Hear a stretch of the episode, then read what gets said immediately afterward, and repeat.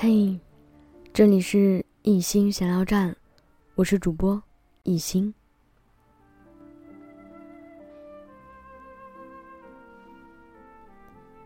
我想问问大家，在你们的身边有没有存在这样的一拨人？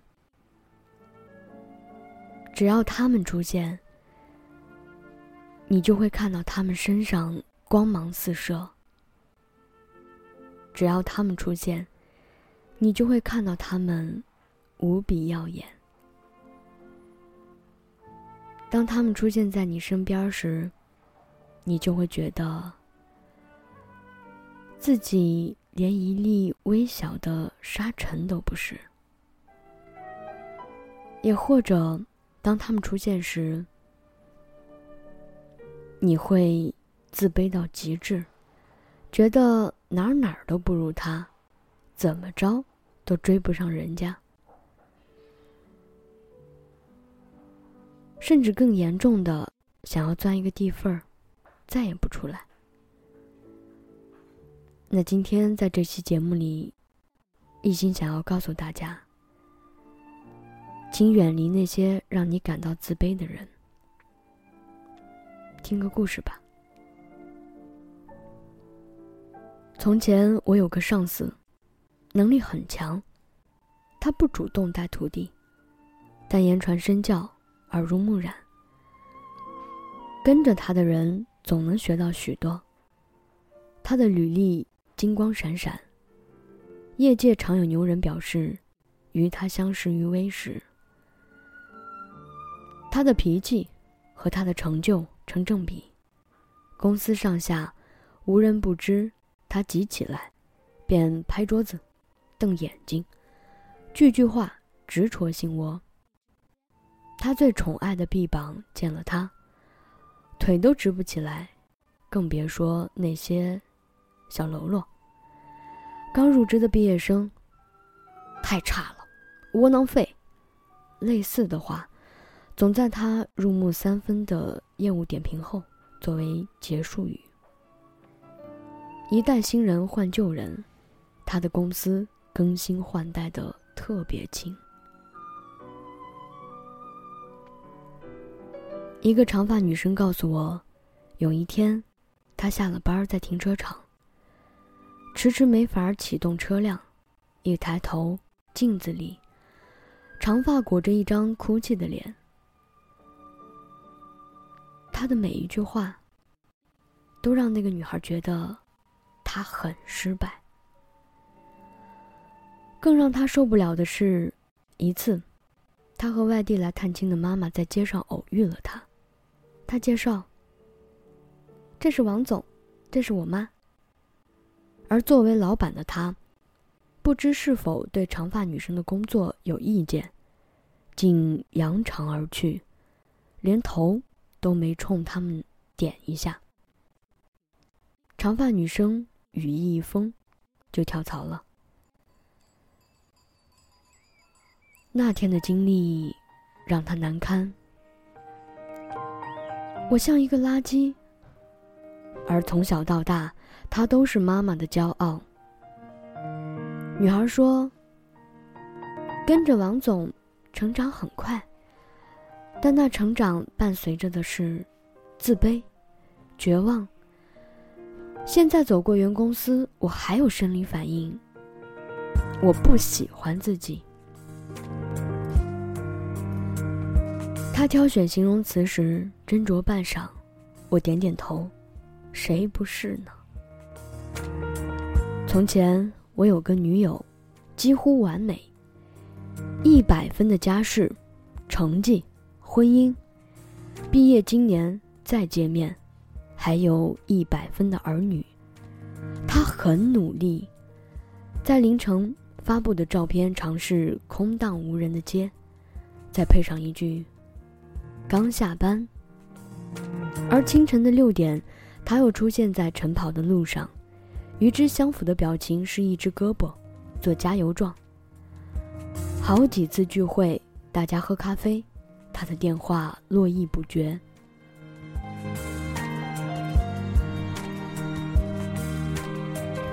大家把孩子往游乐园一扔，在一旁闲话。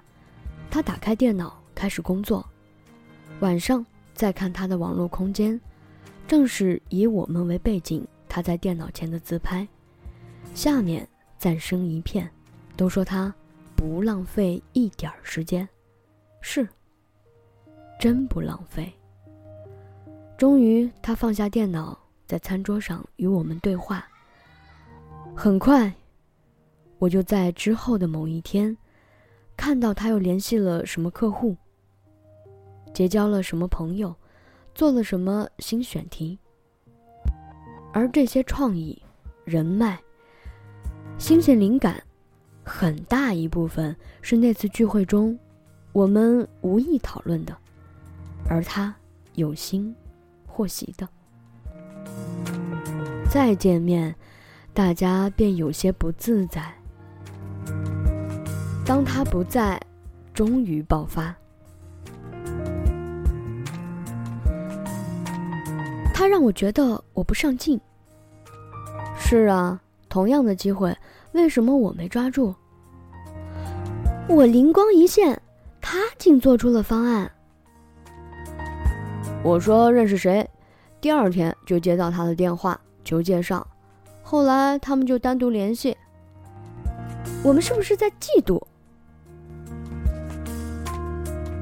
善良的人在心里为自己画了个叉，可渐渐的，聚会便没有他。有时是他忙，有时是大家忘了。没刻意不通知，却也不再刻意通知，直至一个女友告诉我，已经屏蔽了他。女友说：“我总被人说，你看张辉怎么了？怎么了？怎么了？”张辉，张辉就是那个女孩。你们不是闺蜜吗？为什么张辉能，而你太懒又不积极？而你同时认识的谁，你没把握好。其实，我也屏蔽了他。他像电影院第一排站起来的人，在他身后的都不得不站起来。只要关注他，类似自卑、自责的情绪就会围绕我。可作为一个成年人，我为什么要被他左右？不喜欢自己。从前，我见过一对情侣。非常般配，十年感情，即将迈入婚姻。我参加过他俩主办的沙龙，大腕云集。女孩是主持人，男孩是主讲人。沙龙快结束时，女孩致辞提到男孩，满满的都是爱意。女孩甜甜的说：“如果没有他。”这件事儿就做不成。可男孩呢？后来，我们开过一次会，他俩都在。女孩一发言就被男孩拦下。他说的不清楚，我来说，你听我说啊，是这样的。女孩终于什么也不说。男孩的 QQ 签名是“我爱老婆”。各种场合也没见过他对女孩有二心。他今天忽然来找我，原来是婚纱时，女孩竟向他提出了分手。他描述了当时的场景：打扮停当的女孩问：“好看吗？”他看了一眼，用一贯的口吻评价：“还成。”反正颜值本来就不是你的强项，一时激起千层浪，或者说，冰冻三尺非一日之寒。女孩当场脸色大变，将装修时，她对自己品味的怀疑；挑戒指时，她对自己要求的鄙夷。路边随便路过一个波大腿长的美女。他都会开玩笑说：“你看你就像一个矮冬瓜。他心里微微泛起的苦，也就全盘托出。想到未来几十年，都要忍耐你的语言暴力；想到你用一句“只是玩笑，别介意”就可以解释，一点小事也要生气指责我，我就没信心继续了。这是女孩给他的最后一条短信。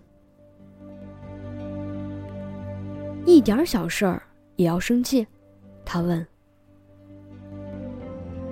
我忽然想起从前的上司，从前的女友，并把他们的故事讲给男孩听。他们无一例外都很优秀，某种程度上，人畜无害，甚至有益。一个人不喜欢你，可能只是因为，你传递给他的信息让他自卑。天长日久。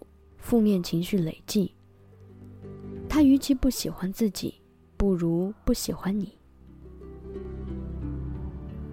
容易自卑的你、我、他，都有这种选择的权利。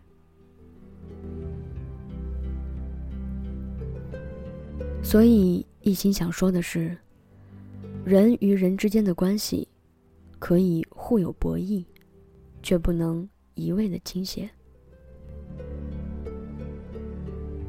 那些经常使我们感觉压力巨大的人，也许是优秀的，也许是善良的，也许是友好的，但他们却是不适合我们的。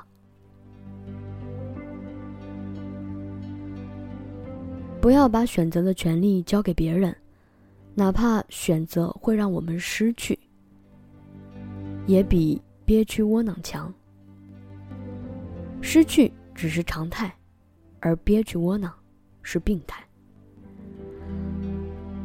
好了，今天的节目差不多就到这儿了。如果你的身边有让你觉得很自卑的朋友，相敬如宾吧。